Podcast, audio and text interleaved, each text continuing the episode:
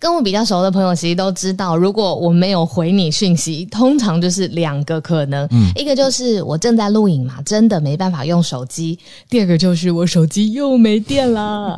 有常看到你手机的那个趴数很低，可是我没办法哎、欸，我没办法让手机没电。如果低于百分之三十，我就超焦虑。我通常都是百分之二，我都还在撑这样子。那我跟你说，我最近就找到一个神救援的伙伴，又是新朋友吗？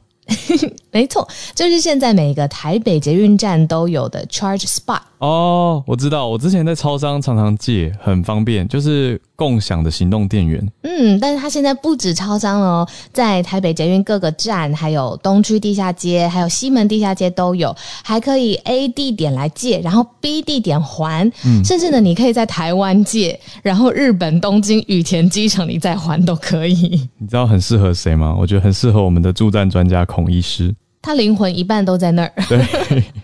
那也很适合像我喜欢背小包包呃出门的人，嗯，那小包包其实很好看，就真的没有办法再多塞一颗行动电源，会让它很胖嘛。哦、对，我想到我们之前要讲到啊，现在生活要素不是除了阳光、空气、水跟网络以外呢，还有一个就是行动电源，因为现在大家休闲娱乐、上班都要用到三 C 的产品。嗯，出门一定要有手机。嗯，那 Charge Spot 呢，租借点是遍布全台。像我出门赶去录影之前呢、啊，就只要到楼下的超商借了一下，嗯、那沿路充电，那到了录影当地我再还，真的很方便。对，我其实超级常用的，很简单，就租的方式超级直觉。你只要下载它的 App，就叫做 Charge Spot，就是充电的那个 Charge 嘛，C H A R G E。Charge Spot 这个 App 之外呢，还可以直接用有一些人手机里面本来就有的，包括大家。普遍应该有吧，Line，还有 App Clips，还有全家的 My Family Port 都可以在借电站前面扫描 QR Code 就可以借用了。每小时新台币十二块，一天最多有一个上限，只会收到三十六块钱，还内建三种充电线，不管要充什么都可以。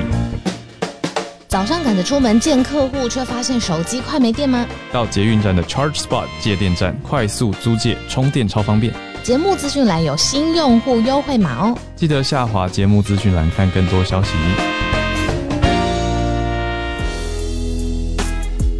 大家好，我是小鹿，今天是十二月二十二号星期三。你现在收听的是全球串联早安新闻 Podcast 的版本。浩尔他今天人在台南，从台南跟我们连线，不知道你现在的城市在哪里呢？欢迎你一起来关心今天的国际新闻。今天重大新闻之前，影视圈也是有一个重大消息。谢谢 Joey 的提醒，呃，我终于可以跟大家讲了。好，就是为什么这样说呢？骇客任务复活今天上映，因为我前几天去看了试片，可是 片商片商要我们签一个保密协定，摇晃肩膀哦，好，所以我什么都不能说。但是我现在过了今天的凌晨十二点，我已经解禁了。对啊，我 我是非常有道德良知，所以我什么都不会讲的。我只能跟大家说，今天上映了。我只能说，个人比较喜欢经典的三部曲，但是，哦、呃，嗯、我自己是一个怀旧人嘛。嗯、但我觉得有有新时代的风貌，就这样说，嗯，拍出新时代的骇客人物的风貌，那大家可以去看看。就骇客人物粉丝，我觉得它是等于是新的一个延伸，就还是要收集一下。那我问你哦，能问你哦，就是你看的时候，嗯、完全没有盘点今天新闻有没有？呃，你看的时候会不会觉得说，哎，之前几部其实因为时间隔有点久嘛，久那会不会就有一点忘记前面演什么，反而影响到你看这一部？会不会？呃，会会有一些哦，会有一些，有是要复习，嗯嗯，应该说有点像是所有的续作电影都是这样吧，但我不是。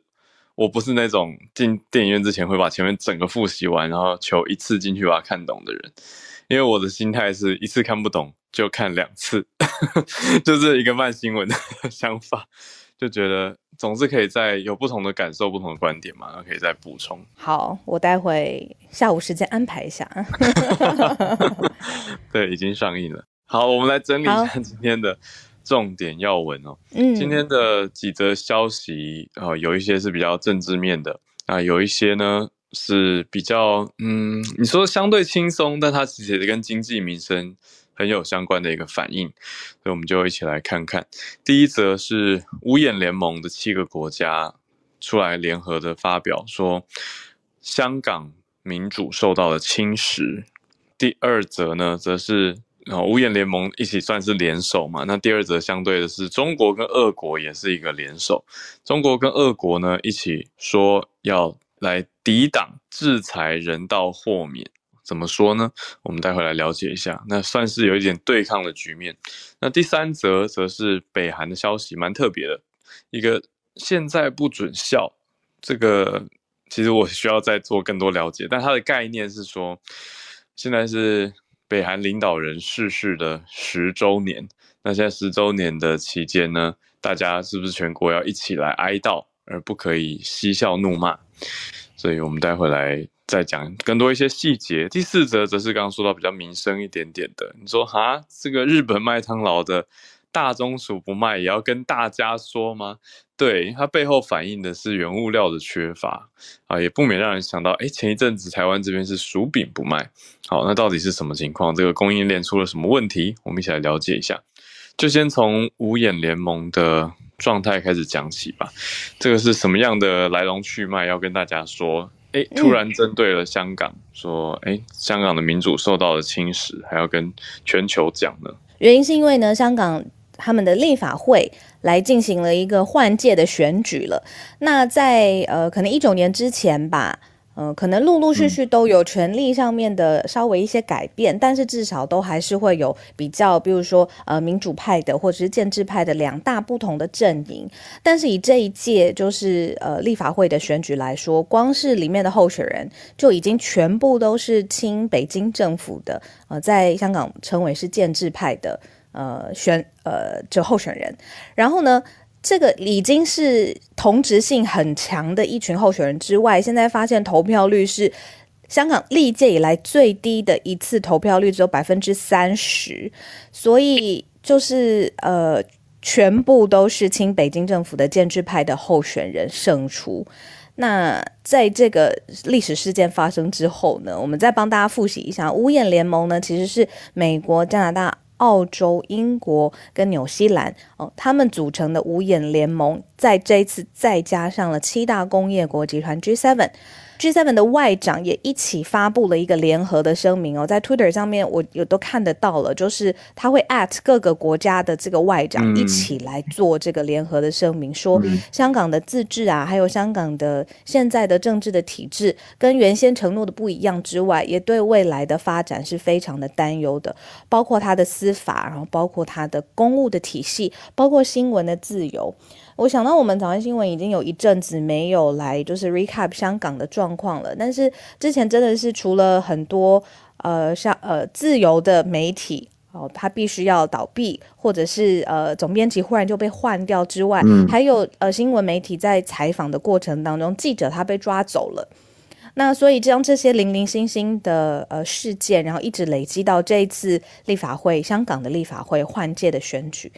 那最后的结果包括了投票率，包括胜出的候选人，哦、呃，就是会是立法会的议员，就让这个五眼联盟还有七大工业国的外长是正式发布了声明。但是其实我们早安新闻也说过，发布声明之后，嗯、这个能改变到多少？这个力度上面会不会有实质的改变？嗯、好像我看起来是稍微偏没有那么乐观了。是，那补充这个声明之外呢，美国国务院也是同一天，也是在今天时间跟国会递交了一个最新版的报告。报告内容是调查什么呢？调查香港自治法。我觉得这读起来其实蛮有意思的。美国国务院正在研究香港自治法。那从自治自自治法当中，国务院是认为说，北京在剥夺香港人在立法会选举的有意义发言。那也会担忧中国持续破坏香港的民主制度啊，侵蚀司法公仆体系。另外，还有新闻跟学术机构这些对于香港稳定跟繁荣关键发展的领域。所以，美国国务院主主要是针对这几个面向在表达担忧跟关切啦。那报告的内容除了讲到说，香港的权利跟自由受到侵蚀以外，还说香港的政府缩减了立法会的直选席次，而且直接引入严格的候选人审查制度，那就让北京有效拥有有效的否决权，也取消掉温和派跟民主派议员的席次，就逮捕了五十五名的反对派人士嘛，施压司法体系等等，这些都是报告调查的内容，那也呈现在报告成果当中了，就是国务院跟国会递交出来了。那当中也谴责到破坏新闻跟学术自由啊，压制意见，逮捕起诉新闻记者等等。那里面点名了什么呢？是香港政府在六月的时候强制关闭了苹果日报，而且逮捕员工。那香港电台 RTHK 要求员工要宣誓效忠中国，而且拒绝播出政治敏感的报道等等。那另外学校也有国家安全的教育纳入到课程当中，也限制了一些教育领域的言论自由，还有老师的不自由。就整个盘点起来，会觉得哇，怎么这么多条？也会读起来会觉得很沉重哦。对，很沉重，而且胆战心惊啊。嗯，就读起来真的会觉得哇，这样这样子，正历历。对啊，那。今天我们有朋友来，就是上来串联跟我们分享过，就是他们现在的呃香港的朋友教科书已经很不一样了，就是在就是国民教育里面，就是爱国爱港这件事情很重要，这样子。嗯嗯嗯嗯嗯。所以讲起来就是很明确的，就是接续着香港立法选举后的五眼联盟跟七大工业国组织、七大工业国集团 G7 一起来发表的。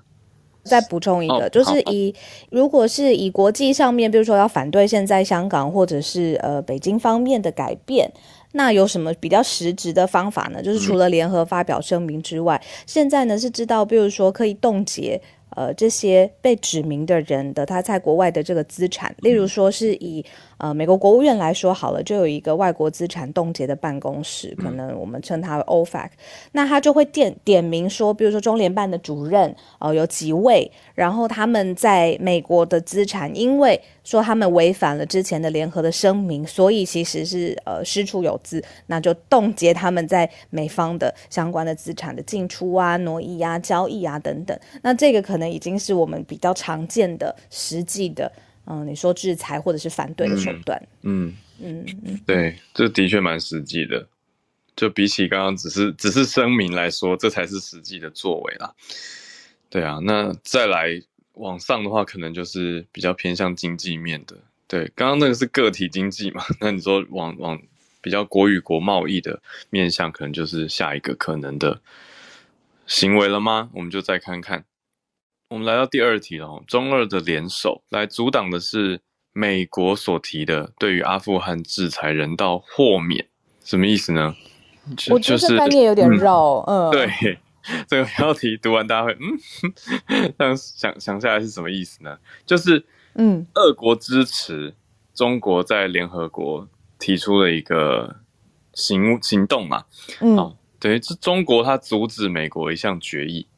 那这个决议的内容是要制裁阿富汗，嗯、哦，刚好刚刚我们才在讲经济制裁嘛，那美国就是想要实际的对现在塔利班掌控的塔利班掌权的阿富汗来实施经济制裁，嗯，那就是想要建立一套人道主义的豁免的制度，什么意思呢？就是。中国跟俄国一起在联合国阻止美国，简单这样说吧。美国想要制裁，哦、但是中俄联起来说，你不可以这样子制裁，我们要人道豁免。呃，对对，阿富汗中俄的观点或者是讲的是说，我们这样才是人道的豁免，而不应该对阿富汗进行制裁。嗯、所以换言之，中俄支持塔利班政府，那在联合国上这样子跟美国算是呈现一个对抗。嗯嗯嗯，嗯对。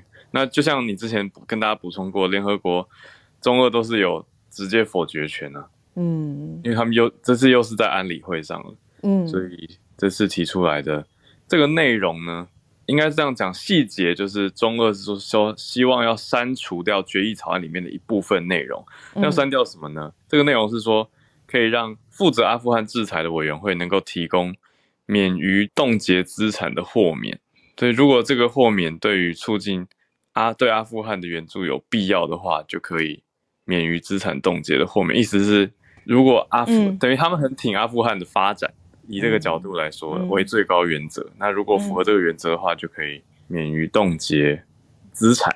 对，那另外一个外交官则是证实说，中国在原则上反对制裁，所以讲起来是蛮蛮迂回的，蛮迂回的。呃，嗯、不过可以就是说，你刚刚有帮大家总结了，就是中俄其实是希望阿富汗就是。不要受到任何制裁的状况之下，就是发展起来啦。嗯、那我们之前有说否决权的这个每一票每一国，其实这个权力是很大的，因为你只要有一一一个国家实行否决权，那这个草案就绝对是过不了嘛。这就是最后的，呃，不还不是否决，还要看票数什么的没有，反正安理会最后的否决权，只要比如说俄罗斯出来，就是这件没得谈了。那嗯。对于阿富汗的经济制裁来说，现在就是也没得谈了，因为中俄现在连起来。嗯，有美国有试着调整嘛？我觉得美国动作也是蛮快的。就接续在这个否决之后，美国又在当天，就是前两天的时间，提出了一个新的草案。那这个内容是说，一年内人道的援助不会被当作是违反对阿富汗的制裁。嗯，意思就是说，人道援助 OK，可是其他经济的制裁还是希望能够。有所行动，嗯，但是这个就还没有在后续的更新，看到底后续通过了没？好，这是我们选择两两面啦，就是一国际社会上面的两个不同的阵营，他们正在做的事情。那如果拉开这个中美阵营的对峙的话，嗯、我们来看北韩，就是说。浩尔跟我，我们都日常生活当中笑点蛮低的人，就是会觉得说，呃，自然的喜怒哀乐可能是生活当中一部分，吧自然的交流啊，或者是你知道，你就是会有日常生活中各种情绪嘛。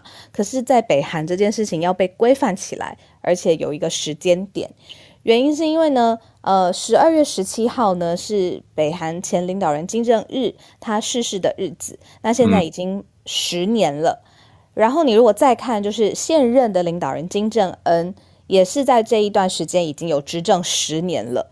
那所以呢，嗯、现在北韩的政府呢就非常看重这一次你要悼念金正日的这个日子，所以呢，现在规范说，在十一天这个日子里头哦，这个期限里面，第一你不可以饮酒作乐，第二你不可以放声开怀大笑，嗯，要这样子来表达，就是说是对金正日的。哀悼是非常非常严肃而且正式的。嗯、那这个是北韩正式的政府命令，嗯、呃，所以如果现在在北韩，你不可以被看到放声大笑，否则就是对已故的领导人金正日哦不敬。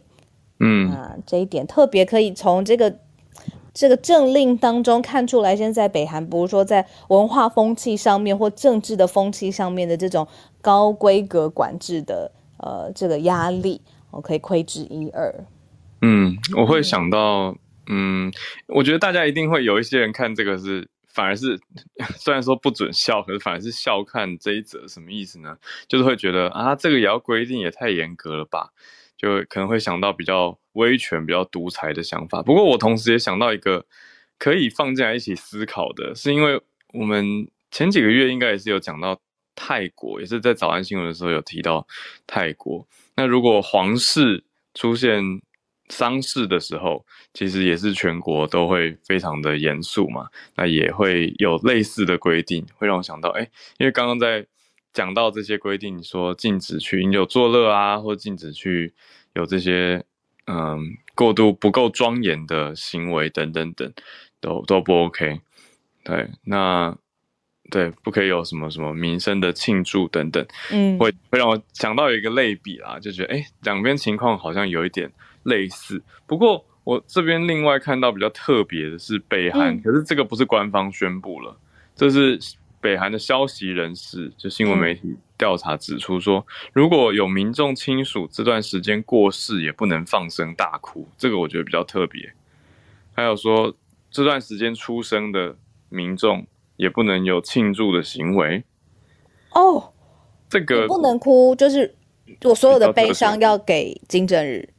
这个比较特殊，对，对我觉得这个是读起来跟其他、哦、其他国家听到的规定比较不一样。不过这个还要再确认就是了，嗯、因为这个在报道里面才一行，就是消息人士指出。哦，真的很不一样。因为我闲聊一下，好了，这个跟这个北韩也不是直接有关啦，嗯、只是这让我想到，我昨天才看到一个专访是。呃，你知道怪奇比利吗？就这一两年就是蛮红的这一个美国的歌手。Billie Eilish。对对对，没错。然后我昨天才发现他的哥哥，他是一个才子诶，是就是 Billie Eilish 的的唱片的制作人，对对，非常好这样子。然后也得了很多格莱美奖。他昨天刚好在接受一个访问的时候，就在讲到呃美国文化的 funeral。他说在葬礼上面呢，他已经。他觉得很奇怪，为什么丧礼上面都只能讲，就是啊，这个人就是充满了光，充满了爱，照亮了这个现场的每一个人。然后他说说，依他自己的习惯，他就是那种会站在丧礼的最后面说，可是你知道吗？这位他。他那个时候没有还我的 CD，我借他的书也都没还，这种他就说这个还好啊。他他希望在丧礼上面可以诚实的呈现这一个人的一生，就是会有。当然会有很多关于爱的交流，很多好的回忆，也有、嗯、没有人是完美的嘛，就是有的时候就会有一些小突锤什么的。嗯、他就说他希望可以就是来重新思考一下这个这个、嗯、这个 funeral 的文化这样子。嗯、我现在就想说，怎么会有人脑袋就是你知道想到这么很前卫耶？我觉得，嗯，我觉得对对于我们亚洲文化来说是更前卫，就是很公开敢于谈论嘛。对，可是，在欧美来说。嗯，因为我参加过，我参加过基督教的丧礼之后，嗯、就觉得哦，比较能理解小时候从小看到大这些欧美的影集跟电影里面，为什么在 funeral 大家可以聚在一起谈笑风生。就是我觉得对于死亡还有对于这个的态度是很不一样的。嗯、就是它的确还是一件庄严的事情，可是大家可以去相对比较轻松的谈论往生者生前的一些事情，就大家一起想念他，那可以。甚至有一点点吐槽，这都是可接受的范围，对。但当然也也不会讲到太夸张的事情啦，对。那但是对比这一则，我们说北韩这种很嗯传统亚洲认知，你说哦，就是现在不准笑，就是一定要庄严肃穆，大家的情感好像要一致啊、那又对比到我刚刚讲到泰国王室，我觉得大家可以一起来思考思考这些文化的差异。好，那我们来到第四则，嗯，麦当劳，日本的麦当劳不卖大中薯。呃，刚开始读到会想说，为什么这么明确？那那那小薯可以吗？就大中卖小薯，大薯跟中薯停售了耶。对，只卖小薯，有小薯吗？现在？哦，到底是为什么啊？然后发现是因为。说是因为加拿大温哥华的港口发生了水灾，然后呢，现在又是 COVID 之后，很多地方就断链了，所以就是物流真的是接不上来啦。所以是不是马铃薯也运送不到了？然后跟呃，就是薯条部分相关你需要的产品什么，是不是就马铃薯而已？反正就是运不到嘛。然后现在还有一个，比如说呃，美国或者是加拿大各种。呃，物流上面有劳资纠纷啦，现在也在谈判当中。不论各种原因，反正就是最后卡住了。结论就是马铃薯运不到日本啊，嗯、所以麦当劳现在停售大薯跟中薯。然后这一段时间有来，我看到了有有只贩售小薯条这样子。对啊，好可怜哦。其实小鼠也不错哦，好好。但我觉得我读到的亮点是，日本全国上下竟然有两千九百家麦当劳分店，这个地图好强大，好多哦。是 Seven 吗？就跟我们的 Seven 一样，真的是很密集。对，那这边我还没有读到更细，但原料应该主要当然是马铃薯啦。那其他的话，嗯、再帮大家追查一下，还有什么？什么其他的原料？你有没有发现各个国家的麦当劳其实口味其实有一点不一样？不只是餐点那个 item 不同哦，嗯、就是它就算是比如说最经典大麦克好了，我发现不同城市的大麦克偶尔会吃到不一样风味的。我、嗯、真的吗？嗯，不，并不是完全百分之百的标准化制作。就 even 是美国好，我都觉得还是到了其他地方，我的那个口腔味蕾就觉得有点有点新奇。我真的是觉得不同的城市国家的麦当劳，你是说加不同的酱吗？还是味道上有一点点不一样，讲不太出来的。哦欸、这个倒蛮有趣的。嗯，嗯嗯哦，你要你要试掉了吗？要吗？要吗？来玩一下好了。你觉得在不同城市的麦当劳，而不同国家的麦当劳口味有不一样，稍微有一点点不一样的，可以举手吗？大家可能说已经忘了，疫情前才有出国，太久没出国。哦，飙升当中很多，哦，真的很多，应该说不少，两百多位，两百攀攀升当中，两百。这倒蛮有趣，因为这个刚好前几天跟朋友有在讨论所谓食品业的标准化，嗯、就有食品业的朋友是他们私心认为。就刚好有几位啊，呃，这个不负责抽样调查，他们是说认为星巴克的标准化好像做的蛮好的，就是你到世界各地的星巴克点到的咖啡喝起来的味道会很近似。对，可是其他的连锁就不见得有办法做到这么密切的控管。说起来也是不容易啊。你说原物料制作方法，嗯，对啊，还有保存跟各个地方的风土，对啊，所以都很有意思。谢谢大家的举手。我知道很多人可能刚刚是开车或者走路 匆忙的，听到就拿出手机。谢谢你们。我跟你说，这个这种题目真的要多选。嗯、你看，像刚才雪花般的私讯就飞进来说，英国的麦克鸡块比较好吃，英国的麦当劳牛奶是有机的，然后各种讨论这样子。我要，我要开发票给麦当劳了。再讲下去，我带 Uber E 就点起来了，我也要开发票给 Uber E。对啊，这种亲民的题目吼，真的是。OK。好，啊，我们来跟大家开放全球串联的时间。那我们来把握时间，邀请大家上来。看到小鹿已经邀请了 Charles 老师。对，我今天来分享这个中国的经济消息。那中国啊呃，就是昨天呃宣布他们调降一年期的贷款市场报啊报价利率。然后在前几个月呃几呃几个礼拜前呢，中国央行也将这个金融这个机构的存款准备率下降百零点五个百分点。那这个叫做降准又降息，就是双降。那它这个是一个呃，可能就比较比较专业名词。不过就是大家可以想象，这个它是基本上是往这个货币宽松的方向来前进。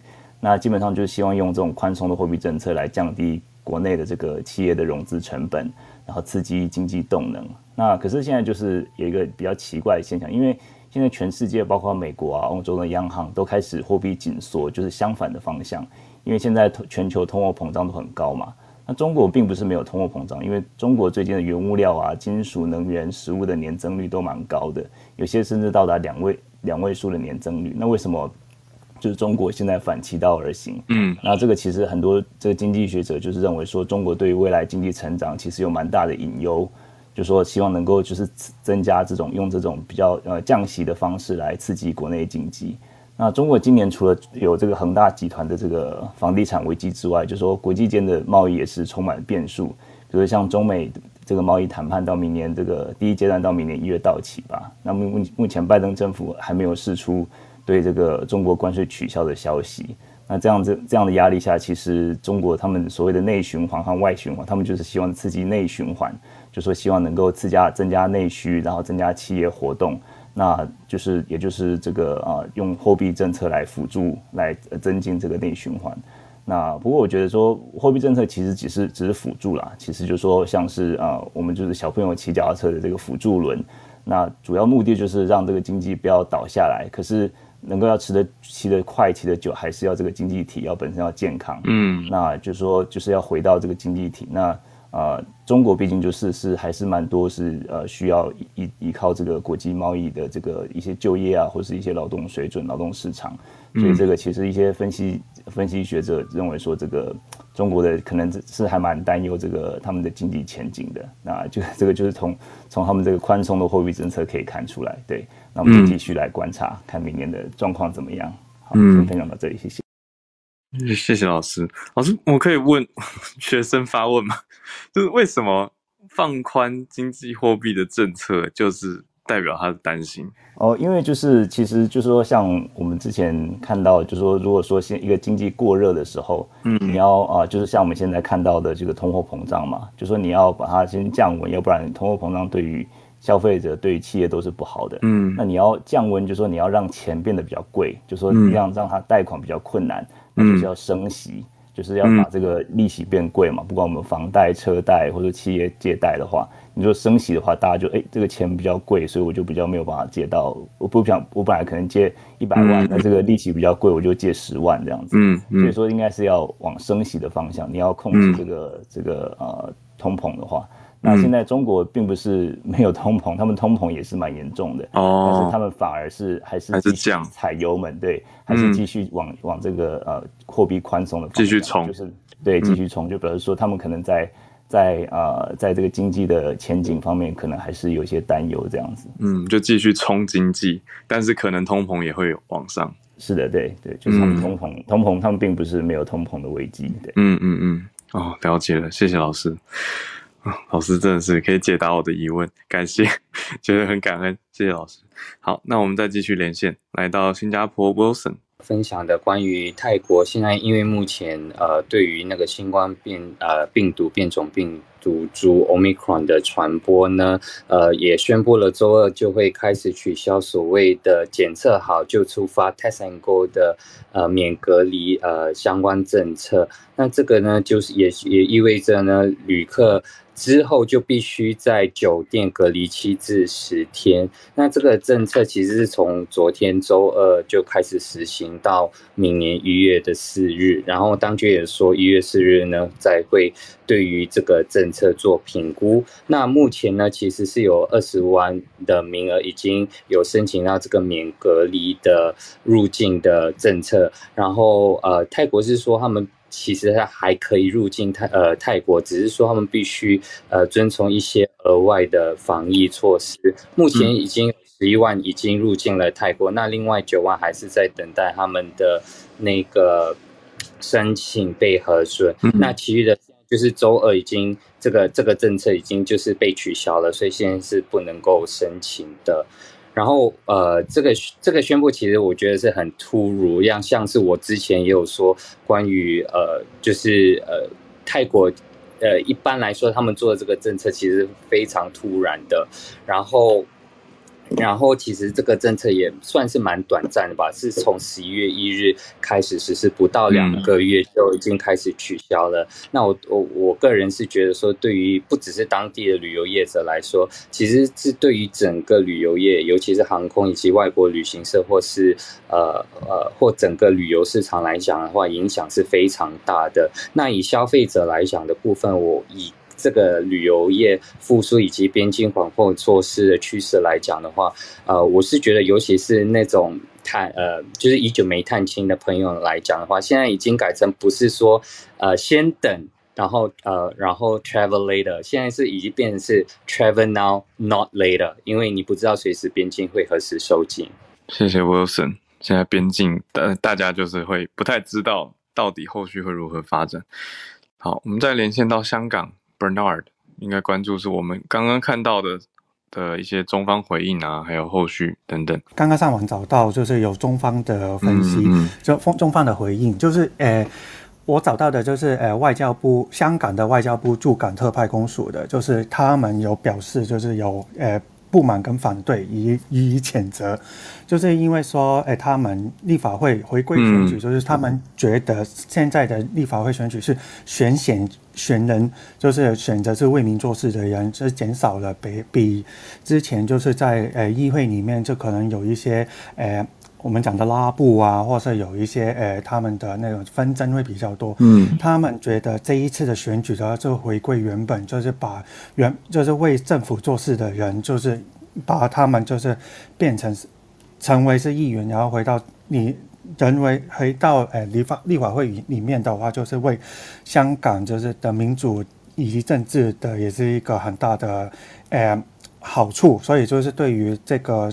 五眼联盟就是一个回回应，就是他们觉得是他们不满意，也是不也是反对他们所说的呃说呃的宣言。嗯，然后然后我再找到一个香港的新华社也有分，就是也官媒，就是官媒嘛。然后他们就是说那个五眼联盟的，就是他们觉得五眼联盟就是色盲以及弱势啊，就是他们对。他他们的他们的分他们的呃回应有有这个是就色，这是五眼联盟，他们的眼睛是有色盲以及弱视，他们无视了。就香港的人的投票，因为他们说有香有一百多万的人也是有投票，所以就是觉得说这个是他们无视了香港人有去投票的人的权利，也他们也选了，就是他们想想要他们进到议会的议员里面去，所以这个其实但是对于另外一边的人就是觉得说。这对于我们来说的话，可能这个这次选举也是一个，就刚刚说的，也是一个不公平的选举。所以就是我刚刚稍微分呃补充一下，所以就这一年的选举，就是有一百三十五万人投票，所以刚刚说到的投票率就是三十点二 percent。然后这一次的话，其实比上一比之前前几年的话，比方说二零一六上一次的二零一六年的立法会选举的话，是二五十八点二八 percent。嗯，所以已经差好多，跌跌了差不多二十八个百分点。嗯，然后说，然后就是国安法开始，这国安法之前就是嗯，二零一九年的区议会选举的时候，那个大家的投票率是七十一点二三 percent。嗯，所以你就看到这一次的选举，其实大家就是有，就是因为这一次的选举啊，就以前我们的香港的教育的话，是港人治港。的原原则，所以就是以前，但是今年的从今年的选举之后啊，现在那个政府的选举口号就是“爱国者治港”，所以基本上这一次的话，其实一开始在嗯候选人在报名的时候，其实他已经有有一个筛选，就是他们觉得政府觉政政府的就选选举委员会觉得说，你不是有爱国，你不是爱国者的话，其实你已经不能去嗯。进入这个候选人的类别，所以就这一次的话，候选人里面的话，就是有全部基本上都是呃建制派的议员，就是能能够当上，然后这一次的。选呃选举呢，就是有呃以前的话是七十席，嗯、现在是到九九十席。嗯，然后这一次的话，其实其实我们以前一人一票能够选出来，都是比较地区性的。其实从三十五席已经变成剩二十席了，嗯、所以就是有另外一些比较多人的，就是比较所谓的就小圈子，就是原本一开始就一千多人，就是那个啊，不、呃、就是选选举委员会原本就是选特首的，就是。选行政长官的一一些选举委员会，现在就变成是能够就变成是四十席，就是已经超过接近一半的那个立法会的选举的议席。嗯、所以这一次的话，其实大家都对于这一次的选举，其实我本人也是没有去投票，因为我觉得这一次的其实一开始本来出来的选举已经是有一点就已经被筛选过了。其实对于我们来，对于我们来讲的话，这一次呃没。对于这一选举来讲，其实没有什么太大的意义，所以就就给给大家呃分享一下，谢谢大家，谢谢，谢谢。Bernard，谢谢 Bernard。我们继续，汉照老师。嗯这条消息是来自欧洲，就是最近闹的这个越来越，呃，愈愈演愈烈的这个乌克兰危机。嗯、那今天俄罗斯的总统普丁啊，就是他这个啊、呃，公开说，俄罗斯现在在乌克兰问题上已经是到了退无可退的地步啊，并且要求这个西方立即就是啊放，就是立即这个啊，把他们的这种挑衅行为给收敛。哎，这个其实是跟啊几天之前俄罗斯的外交部部长的言论是一致的啊，这个俄罗斯基本上。啊，就是希望美国还有北约能退出之前前苏联这些加盟国的势力范围。那在整篇的这个声明当中，他是提到美国现在在乌克兰所做的事情是在俄罗斯自己的这个家门口威胁到俄罗斯的安全，所以俄罗斯退无可退。那可见，其实普京已经是把这个乌克兰视为祖这个祖上鱼肉啊，好像自己是这个眼中的东西一样。嗯，而且比较不明，我我不太明白的一点就是，明明是他把这个超过十万人的军队。开到了人家乌克兰的这个家门口，嗯、然后现在说退无可退，嗯、所以，所以他这个可能是也是这个啊，也不知道他是怎么想的吧啊。然后美国今天也相对来讲就也没有做出直接正面回应，但是根据路透社的独家报道啊，美国相关的官员表示，就是如果说普京在继续类似的这种啊，就是对乌克兰的压迫的行为，那美国其实可以对俄罗斯进行更为严厉的经济制裁。那这次涉及到的。将包括俄罗斯的手机，然后飞行器，还有电脑的生产部件。那对于我现在已经是雪上加霜的俄罗斯经济，将会造成更大的影响。这条新闻就是这样，谢谢。谢谢汉超老师。那刚好借这一题跟大家再一次提，我昨天有发一篇文到社团嘛，因为我们我跟小鹿正在准备乌克兰的专题，那我们这边正在研究当中，所以如果大家有认识乌克兰的专家，或者是住在乌克兰。会有所关联跟关注的亲友的话呢，欢迎推荐给我们，我们可以再多采访一下，来补足更多的、更全面的观点。谢谢汉朝老师。那再来到月光河，今天选的题目延续着 NFT 的脉络，可是 NFT 怎么可能跟美食结合？食物也可以 NFT 化吗？这就是万物皆可 NFT，而且这一波热潮已经烧到了我们台湾的小吃喽，非常有趣。我也觉得，其实像这种感觉距离很遥远、未来科技世界的东西，如果能够跟我们现实生活中的美食连在一起，相信大家会更感兴趣。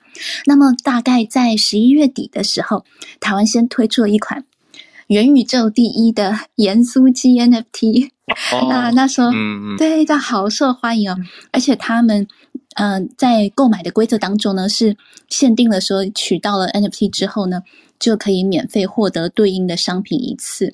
也就是说，嗯、那一家盐酥鸡的发行 NFT 的发行是希望消费者能够多次把这个 NFT 转售，你再卖给别人的话，别人他又可以再得到一次的盐酥鸡，这是蛮有趣的。然后这一次呢，接下来在十二月底，时隔一个月，十二月底要推出的。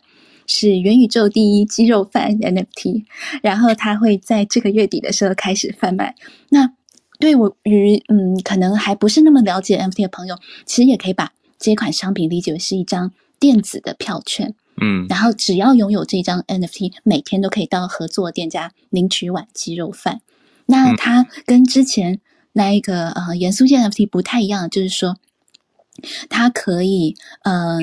有两种商品，一种是限定次数的 NFT，拥有这一款 NFT 的话，就可以每天领一份餐点，然后是总共七天之内可以领七份。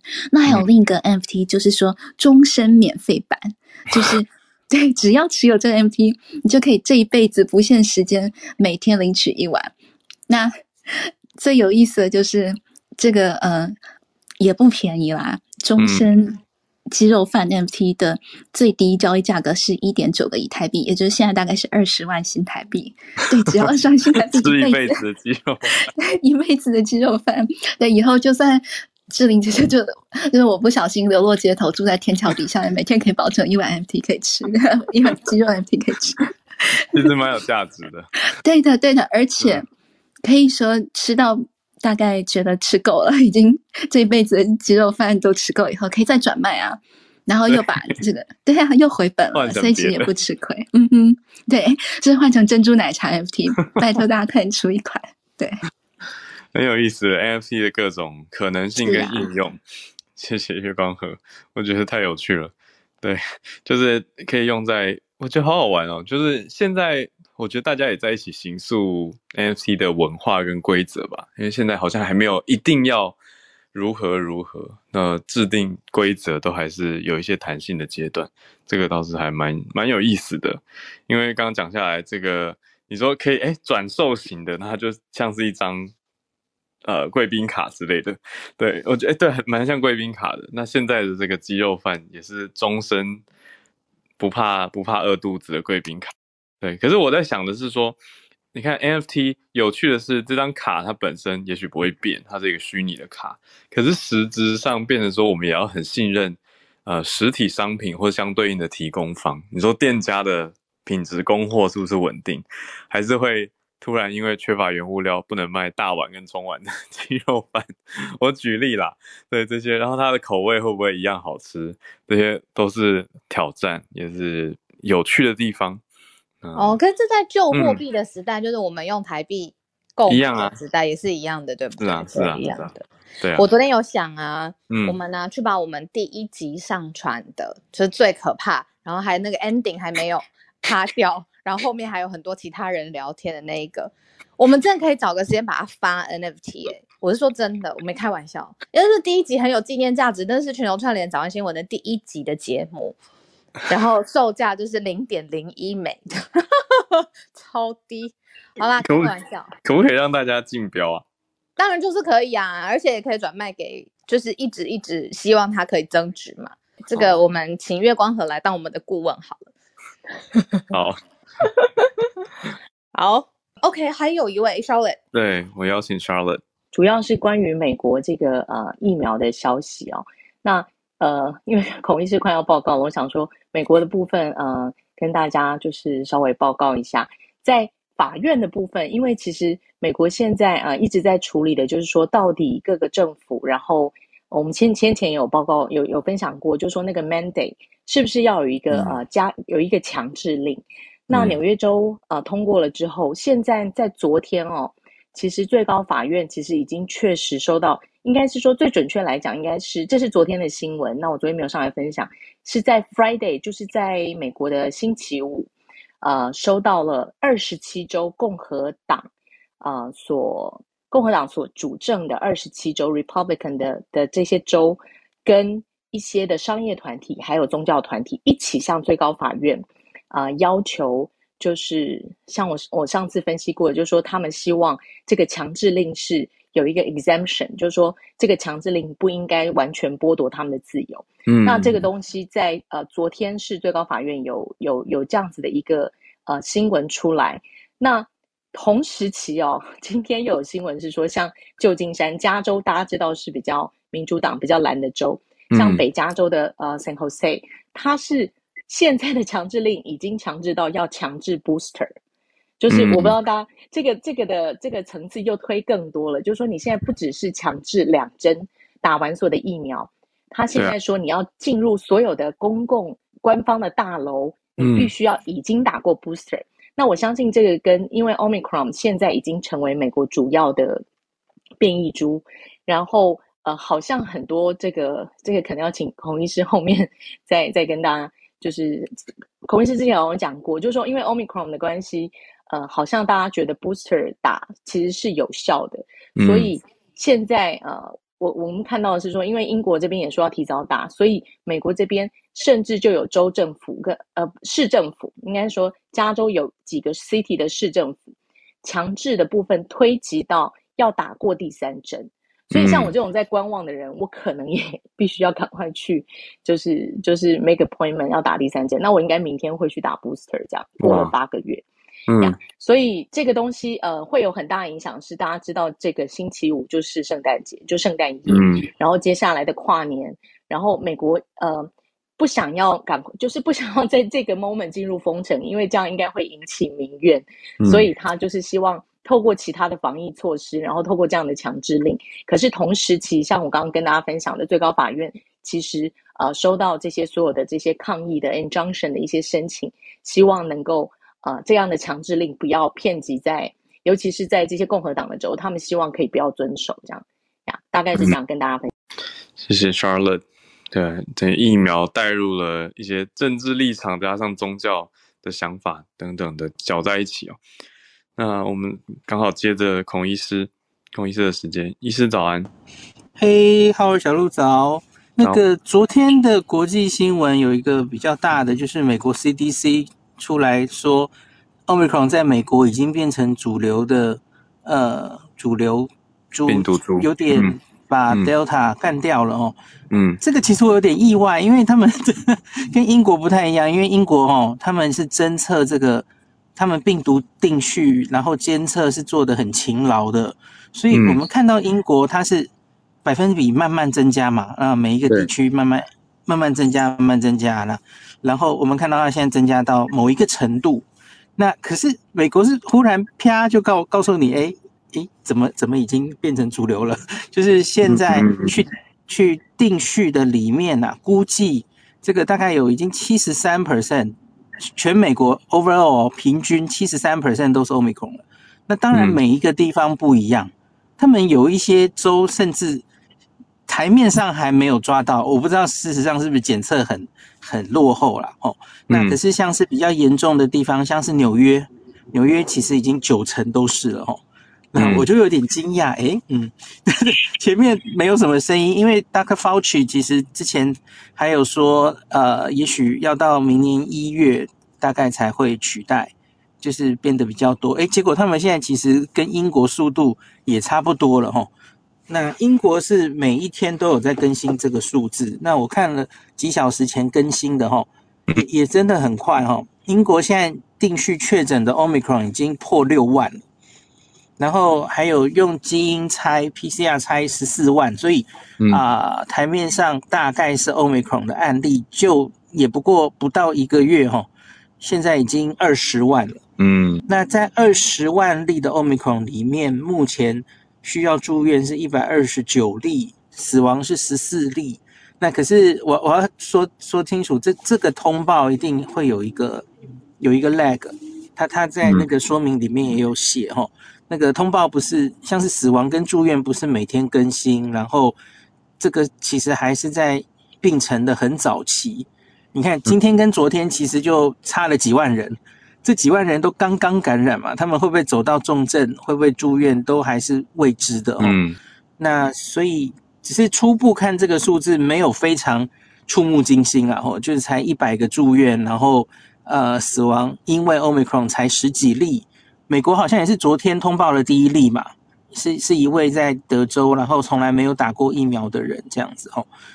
那所以的确，我觉得是有味道。虽然 Omicron 你你现在人心惶惶哦，看世界各地，在欧洲各地、美国、英国，全部都。只以案例数来说，它很多。可是大家想想看，之前的每一株啊，变种病毒，它它假如在社区里已经这么多确诊的时候，通常加护病房里的病人就是满出来了，对不对？嗯。它虽然有一个时间差，可是它它不会很久的哦。那所以我，我我觉得 Omicron 好像真的怪怪的哦。它它这个重症率，我觉得一定有降低。可是问题是。降多低，这个是目前我们对 Omicron 的了解上还不是非常能掌握的部分哦。嗯，那就刚刚几小时前，南非有另外一份报告。我我之前有跟大家说，南非有一个私人保险公司的报告嘛，吼。嗯，那那那个他有一个估计，那现在这个也也蛮大规模的研究，好像是另外一个团队用不同的 database 做的哦。他说 Omicron 住院几率可以降八成。嗯，跟跟之前的病变变种株相比，然后住院几率降八成，这是住院。那我们最最担心的其实是重症嘛，哦，severe disease，重症就是氧气会掉，需要插管。他说重症几率相比于之前的 Delta 可以降七成。那这一篇我其实还没仔细看啊，我把先把这个简单的结论跟大家讲。那可是他他也有提醒说这个的原因。它是基本上是归因于，因为南非大概之前大家已经有不错的群体免疫了，因为很多人自然感染过嘛，那加上部分的打疫苗，嗯，所以也许可以解释为什么我们现在看到它轻症跟住院的比例，嗯，呃，对不起，重症跟住院的比例比较低，哦，那可是言下之意就是你你到别的国家不一定是这样嘛，哦，那到。英国到美国，我觉得搞不好都不一样，因为美国毕竟还完全没有施打疫苗的人的比例是比别家别的国家再高一点的哦。嗯、那所以我我觉得我们就继续看下去，因为呃，Omicron 已经到了好多地方了嘛。那我相信大概在也许两周，最多一个月，我们应该可以更掌握这个 Omicron 的。最后一个拼图哈，就是这个严重度到底可不可以让我们改变我们的防疫，而不像之前就是如临大敌，然后一定要走到欧美国家，一定要走到封城，或是呃疫苗的政策需不需要改变等等哦。大家再有耐心一点，嗯、然后这几天的新闻真的我觉得会看看起来会让人担心这样子，真的是会会担心说到底 Omicron 它到底就像医师刚讲它那个。重症比例降低降多低？可是对美国这样又突然突然宣布了，说变成主流病毒株，所以后续要再看看。我补一个，嗯、我有看到一个 CNBC 那个 CDC 的那个 Director Valensky，他上去啊、受访嘛，我觉得那个主播蛮崩溃的，嗯、也有点不客气的，因为因为我觉得他其实就是代表民众的心声。嗯，就是说，哎，有完没完？我们疫苗已经，他他他很激动哦，他说我已经打了三剂了。那个主播自己说，然后我都遵守，我我戴口罩，我遵守防疫规则。可是为什么现在你看，然后我们又烧成这样，你又跟我说 Omicron 又来了，然后又希望大家圣诞节不要乱跑等等的哦。然后反正他就说，那到底我们现在因为 Omicron 死亡有几例？几例因为 Omicron 死了？嗯。哎，然后瓦伦斯基就顾左右而言他，然后 不讲出来。嗯嗯、然后我看那个 YT 的留言就刷一排说他他就根本不敢讲啊，他他就他就说这是很多阴谋论在说，哎哎就是为了要骗大家打疫苗啊，然后觉得越打越疫苗，然后案例越多，疫苗根本没有用等等的哦。我我觉得这个真的是很大的考验呢，因为这个疫情一直病毒一直变哦，然后有新的状况。然后科学上还不能完全回答，嗯、可是这每一次的变，我觉得民众已经有点失去耐心了。嗯嗯，嗯对，真的是连主播都有点。对啊，你看现在有些地方又刚好延续刚刚 Charlotte 讲的，会不会有强制一定要打 booster？对啊，到底后续如何？会会有很多的反感跟排斥吧。谢谢医师持续的更新，大家也就再继续观察下去。好，刚好回应一下，有一位听友应该是比较后来加入我们节目的，因为说，哎，为什么不能举手，然后也不能发言？嗯、我还是提醒一下，我们全球串联的方式是，大家举手以后要把 bio，就是你的介绍栏位稍微写一下，写个一行，写一些关键字，就是你所关注的消息是什么。也要改一下大头照，我们才知道新闻的来源是什么样的消息。嗯、那这样我们会安排时间，看看比较符合的话，或者跟刚当天好连接的话，会再邀请。对，不是说举手保证就会上台，因为都有很多会举手。对，然后时间到了以后，我们也都会把举手的功能关闭。对，所以并没有故障。那就也欢迎所有的，不管是旧与新知上来。到了全球串联的时间，可以来跟我们分享有关注的消息。嗯，那再一次谢谢大家今天的串联，让我们又有很多的题目。感谢你收听今天的节目。如果你认同慢新闻，不要忘记订阅、分享、刷五星，还有小额赞助。最近呢，天气很不稳定哦，东北部有雨，中南部的温差也很大，大家多多保重。我们明天再见，大家拜拜。跟我比较熟的朋友其实都知道，如果我没有回你讯息，通常就是两个可能，嗯，一个就是我正在录影嘛，真的没办法用手机；第二个就是我手机又没电了。有常看到你手机的那个趴数很低，可是我没办法哎、欸，我没办法让手机没电。如果低于百分之三十，我就超焦虑。我通常都是百分之二，我都还在撑这样子。那我跟你说，我最近就找到一个神救援的伙伴，又是新朋友吗？没错，就是现在每个台北捷运站都有的 Charge Spot。哦，我知道，我之前在超商常常借，很方便，就是。共享的行动电源，嗯，但是它现在不止超商哦，在台北捷运各个站，还有东区地下街，还有西门地下街都有，还可以 A 地点来借，然后 B 地点还，嗯，甚至呢，你可以在台湾借，然后日本东京羽田机场你再还都可以。你知道很适合谁吗？我觉得很适合我们的驻站专家孔医师，他灵魂一半都在那儿。对。那也很适合像我喜欢背小包包呃出门的人，嗯，那小包包其实很好看，就真的没有办法再多塞一颗行动电源，会让它很胖嘛。哦、对，我想到我们之前要讲到啊，现在生活要素不是除了阳光、空气、水跟网络以外呢，还有一个就是行动电源，因为现在大家休闲娱乐、上班都要用到三 C 的产品。嗯，出门一定要有手机。嗯，那 Charge Spot 呢？租借点是遍布全台。像我出门赶去录影之前呢、啊，就只要到楼下的超商借了一下，嗯、那沿路充电，那到了录影当地我再还，真的很方便。对，我其实超级常用的，很简单，就租的方式超级直觉。你只要下载它的 App，就叫做 Charge Spot，就是充电的那个 Charge 嘛，C H A R G E。Charge Spot 这个 App 之外呢，还可以直接用有一些人手机里面本来就有的，包括大家。普遍应该有吧，Line，还有 App Clips，还有全家的 My Family Port 都可以在借电站前面扫描 QR Code 就可以借用了。每小时新台币十二块，一天最多有一个上限，只会收到三十六块钱，还内建三种充电线，不管要充什么都可以。早上赶着出门见客户，却发现手机快没电吗？到捷运站的 Charge Spot 借电站，快速租借充电超方便。节目资讯栏有新用户优惠码哦，记得下滑节目资讯栏看更多消息。